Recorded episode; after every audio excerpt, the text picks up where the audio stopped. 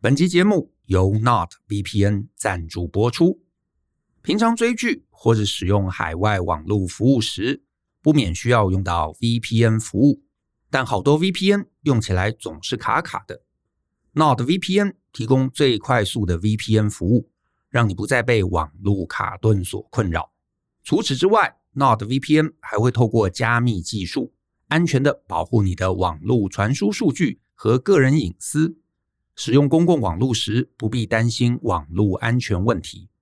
Not VPN 提供六十个国家的五千多台伺服器，可以自由切换，随时随地享受快速又可靠的网络服务。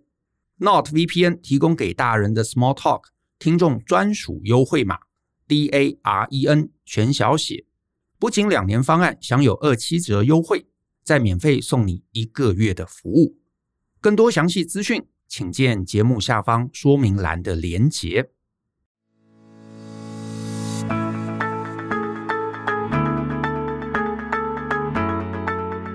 欢迎收听大人的 Small Talk，这是大人学的线上广播节目。我是舅张国阳。大人学啊是个分享成为成熟大人必备学问的知识平台。我们长期分享职业发展、人际沟通、个人成长、商业管理。以及两性关系等等的人生议题，那欢迎大家可以多多关注。那在我们今天的节目中呢，我又要来回答一位听众的来信。那也跟大家说明一下，就是你如果有任何问题啊，想要跟我们讨论啊，或者想要提问的，都欢迎大家可以透过 podcast at ftpm 点 com 点 tw 这个账号呢，来呃把你的问题啊寄给我们。那如果你的问题啊，大概是可以在十五到三十分钟之内能够呃说明清楚的，我们就可能会把你的这个问题呢选来当成我们节目的内容。那今天的来信呢，是一位署名叫做 Zoe 啊的一个听众。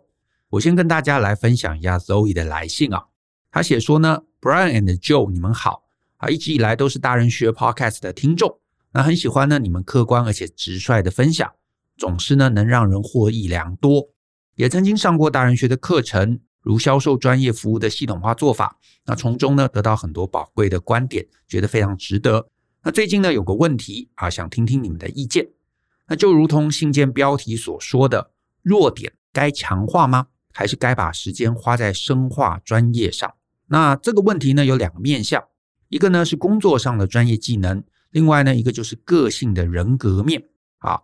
那他说，我先简介一下自己的状况。我是一位声音教练，以一对一的教学课程为目前主要的工作内容。那同时呢，也接了一些声音相关的案子，像是配音啊、主持啊。那自己呢，也有经营自媒体，包含了 Facebook、IG 还有 Podcast。那在工作上呢，声音是我最主要的专业。我会阅读所有跟声音相关的书籍，甚至去上课进修，实时更新，进化自己的知识。也会透过跟学生的互动中，更清楚知道每个人遇到的声音问题，以及呢该如何具体解决。但工作当中呢，有非跟声音相关的，像 Podcast 的剪辑、后制啊，自媒体的经营、行销，甚至是跟客户沟通周旋的手段。那这每一个环节都有专业之处。那在时间有限的状况下，你们会建议是把时间全部拿来强化自己的专业，那其余外包。还是自己也先去尝试搞定其他部分啊，甚至要下点功夫好好研究。那再来呢，这个问题也包含了个性人格层面。因为回顾过往的职涯，我知道自己是属于比较内向型的人格。我喜欢独立完成工作，可以主导，可以自己安排，可以独自作业。那对我来说，这是很自在的事情。那可是呢，也知道自己啊比较缺乏跟他人 social 的技能。可是这个对于拓展客户，甚至是初次见面的人。比方说学生客户，那如果是外向亲切，那就比较能给别人留下好的印象。所以呢，我应该积极的改变自己的性格吗？还是我应该维持自己最舒服的样子就好？那这样会不会算是待在舒适圈中呢？那以往的学校教育啊，好像都是数学不好去补数学，把自己的弱点强化，或者把坏习惯改正。可是现在有其他的概念是啊，找到自己的天赋，顺着自己的优势啊，顺着自己的特点发挥。所以呢，我始终在这两者之间摆荡，所以呢，很想听听你们的看法啊，谢谢。好，所以对于周乙这个问题啊，到底是应该要继续强化、深化自己的这个优势啊，还是其实应该把自己一些这个弱点啊去做补强？我的观点啊，我的观点，我的建议是这样，就是呢，呃，在整个大原则上啊，大原则上，我觉得强化专业这一点是没错的。也就是，既然你是一个声音教练，那当然你应该把所有或者是大部分啊，不，我不敢说所有啊，你应该把大部分的心力去强化你声音的这个呃，不管是知识或者教学的内容、教学的特质等等啊，这个绝对是没错的。可是呢，我也想分享一个比较遗憾的地方啦，就是呢，呃，一旦我们有一天成为了一个经营者啊，哪怕这个经营者就是你只就是一个人啊，就是一个自雇者这样的一个经营者，我觉得呢，判断还有决策的工作，这恐怕呢是我们完全无法假手他人的。这一块虽然没办法假手他人，可是你要想办法啊，尽一切的力量，把具体执行面的工作。要尽量的，尽量的啊，或者甚甚至是几乎所有的执行面的工作，你都应该要放手出去。所以呢，你应该要想想啊，某些东西你是要学的，这个是没办法的。可是你要学到适度，就是刚刚好。可是呢，你又偏偏得把其他啊大部分的这个呃执行面的工作，你必须放手，让别人去接手。好，那这这什么意思啊？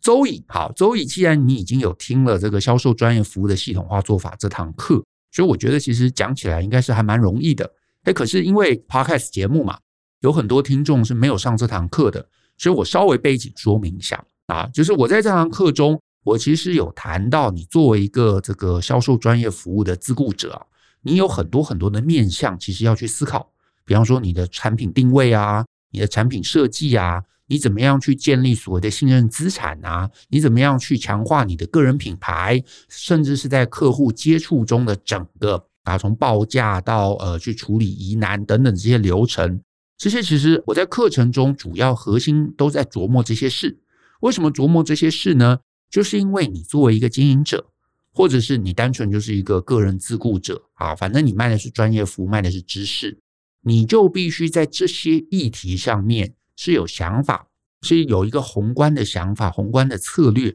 有概念，然后你能够把这些策略面的东西啊，能够落实下去。那我举个比较简单的例子来说明，就是呢，呃，像周乙他说呢，他是一个声音教练嘛。那声音教练其实很多东西要讨论的，比方说声音教练到底要教什么内容？比方说你可以教唱歌啊，你可以教上台啊，你可以教 podcast 啊，你可以教演说啊，你可以教很多事情。所以，我们到底要定位在什么族群？那这些族群，或者是这么多不同的需求、声音的需求上面，哪一个族群是最需要声音的一个训练？然后他们又愿意花钱，然后他又呃在学习上面，他是他是主动积极的。这些东西其实是需要去去思考的。那思考出来之后，在下一步，那我要怎么去接触这群人？然后接触这一群人有没有什么最好的方式？甚至是你说啊，我我下广告，或者我一个一个打电话给他们，这可能不是最最轻松、最有效力的。那我怎么样透过一个不费力的啊，就是被动行销，就是我我们自己也做的被动行销，让这一群人他可以主动找到你，然后他可以信任你，然后他会来开始用你的服务。那这种种的事情，其实是作为一个经营者，他必须要去思考的。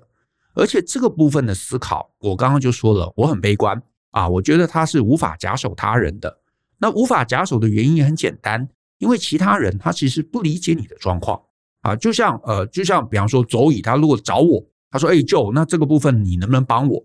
对，我是懂我们大人学的客群，哈，我是懂一些教育训练的事情，我可能也懂个人的这个品牌经营。可是声音市场，我一定没有周乙理解，对不对？因为我没有进来过嘛。啊，我没有做过任何这个声音相关的这个课程，没有做过声音相关的训练啊，我甚至不知道声音课程可能可以卖给谁，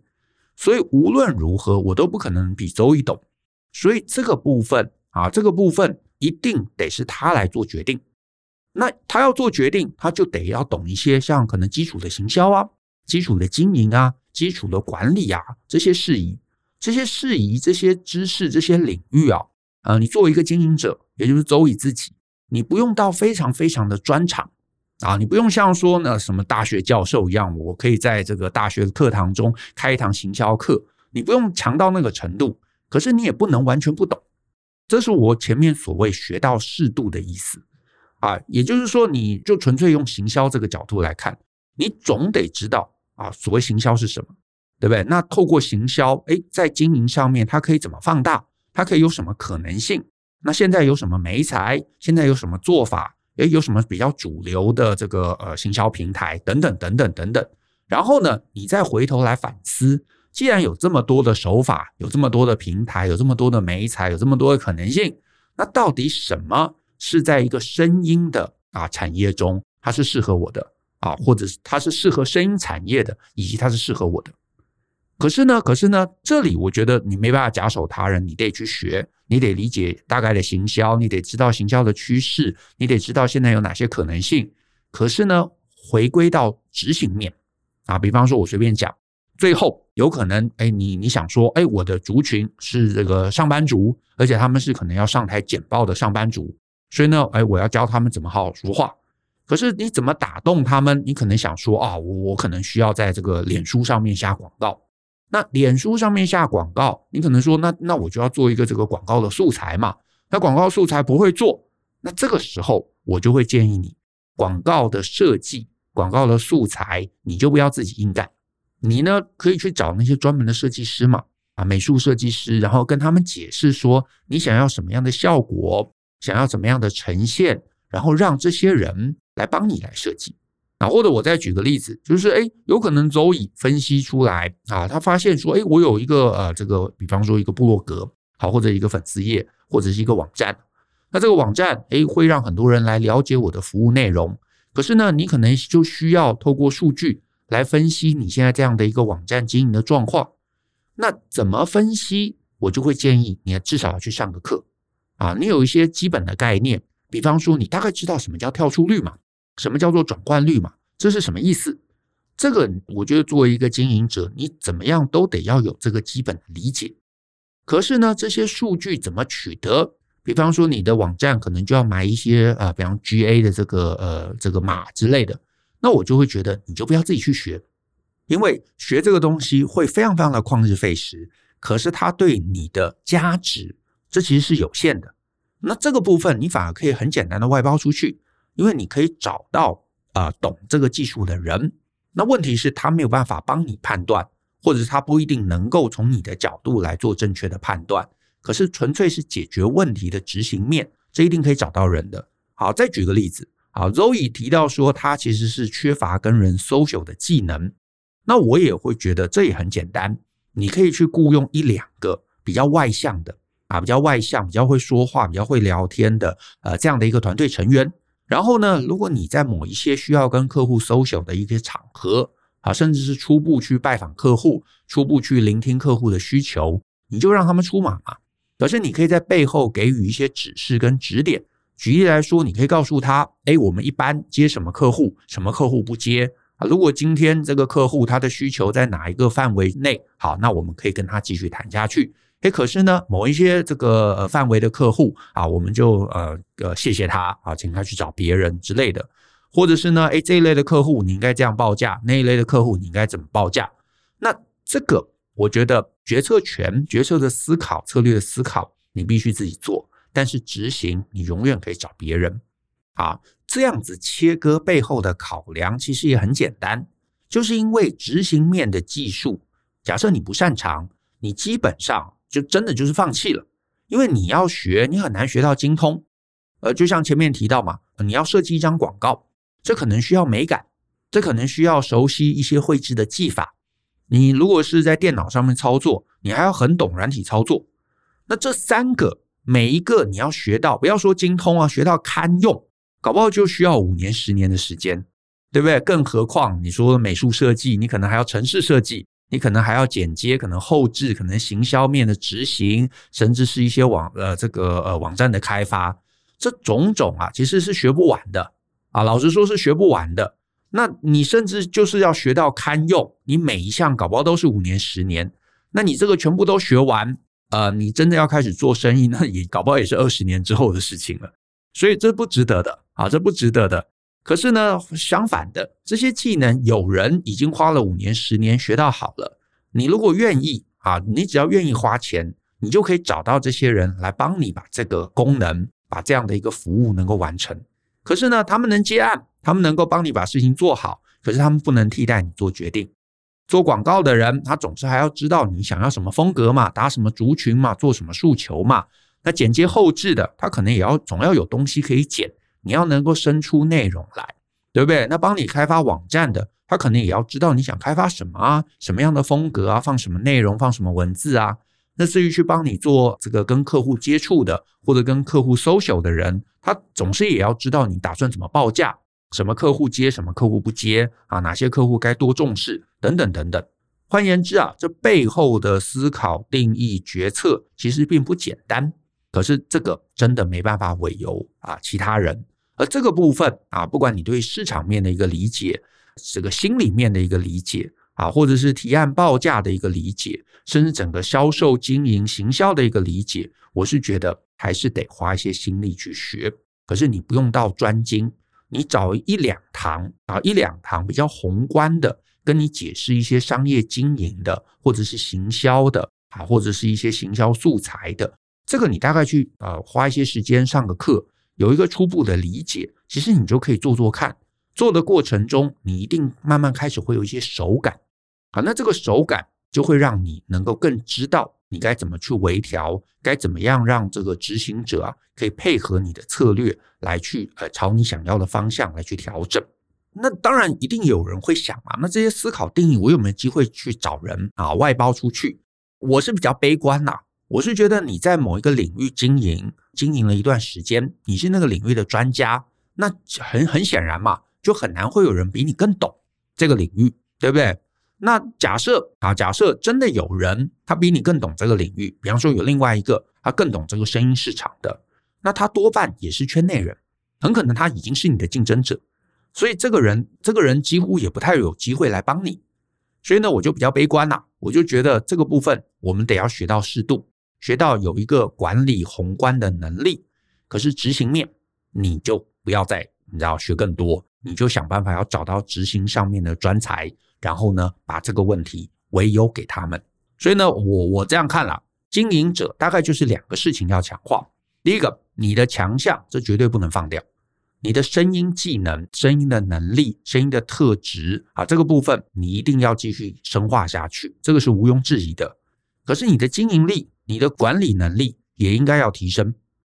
如果你说，哎，这个就我不知道到底要从哪里提升，我觉得，我觉得。第一个，我觉得你就先看看你在目前的整个专业服务的经营上面，你自认哪一个是你的弱点啊？比方说，你觉得哦，呃，我行销很强，我信任资产做得很好，大家都会主动来找我。那可是我每一次跟客户接洽，最后这个案子就会死掉，好吧？那可能你就先补能够帮你去 social 的人，对不对？或者你觉得，诶，我有几个这个呃成员，他们很会 social。可是，其实我们一直前端没有人来找我们，那搞不好就是补强行销上面，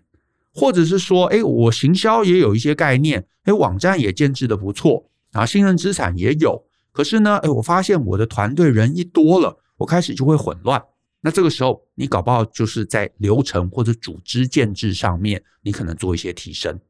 所以我的建议是这样啦，先从你目前可能是产品结构上面、行销上面。客户应对上面一些思考，这通常是刚出来一个人的团队的时候，好，一个人的这个专业服务的这个提供者的时候，呃，你通常会比较弱的点。可是呢，你开始可以找到一些人来帮你一起工作了，这个时候你就会发现流程设计上面往往就是很多啊，就是创意者啊，或者是这些专业知识者会比较弱的点。那这个时候第二阶段，你搞不好就是流程设计、组织设计，你要让自己提升，因为呢。其实你自己是一个专业工作者，你会发现很多事情我自己来很简单啊，可是我找一群人来，哇，我要在中间这个居中协调啊，甚至要设计是一个工作流程啊，要管理一个大团队就很头痛啊，因为有人啊听不懂，有人又抱怨那个隔壁部门的这个配合度很差，等等等等。那这个我觉得真的是第二阶段，你一定要想办法强化的，因为这个能力你缺乏，这个能力你缺乏。你就没有办法去杠杆一个大团队，你不能杠杆一个大团队，你就没有办法把你的这个事业能够规模化。好，那可能有听众就会想说，诶，那这个有什么样简单的解决方式？我这边就工商服务一下。好，我们其实有一堂知名的课程，叫做流程设计跟跨部门沟通，也就是很多人啊在网络上你去查，昵称叫做火车课的一堂实体课。这一堂课其实就是在处理组织变大时候的一个困扰，因为呢，今天甚至听众，你不是一个自雇者啊，你不是一个经营者，你就是一个一般上班族，我都会觉得这个能力其实是我们往上爬的关键。因为就像我刚刚提到的嘛，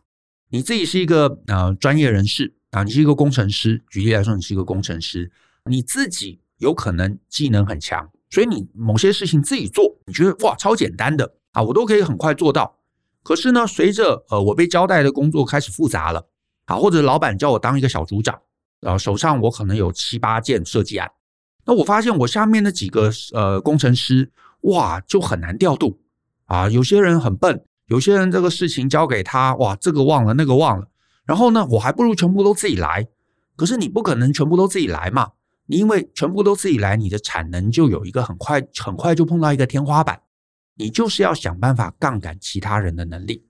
那杠杆其他人的能力，你就得要想办法去想，我怎么样能够让这个团队十个人他能够像一个人一样，二十个人可以像一个人一样，五十个人可以像一个人一样。所以你有团队，你势必就要教导，你就需要有流程，你就要有工作方法，让大家都能够有贡献。那不管大家的能力落差，或者是做事的方式，你就必须想一个方式去平衡、去整合，去让这整个团队不管多少人都像一个人啊，都像一个人啊。所以呢，你作为一个主管，你作为一个经营者，哪怕你现在的团队他不是全才，他不是通才哦，他就是在某一个点上他很厉害，可是你也得让各种专才能够凝聚起来，变成一个全才的团队。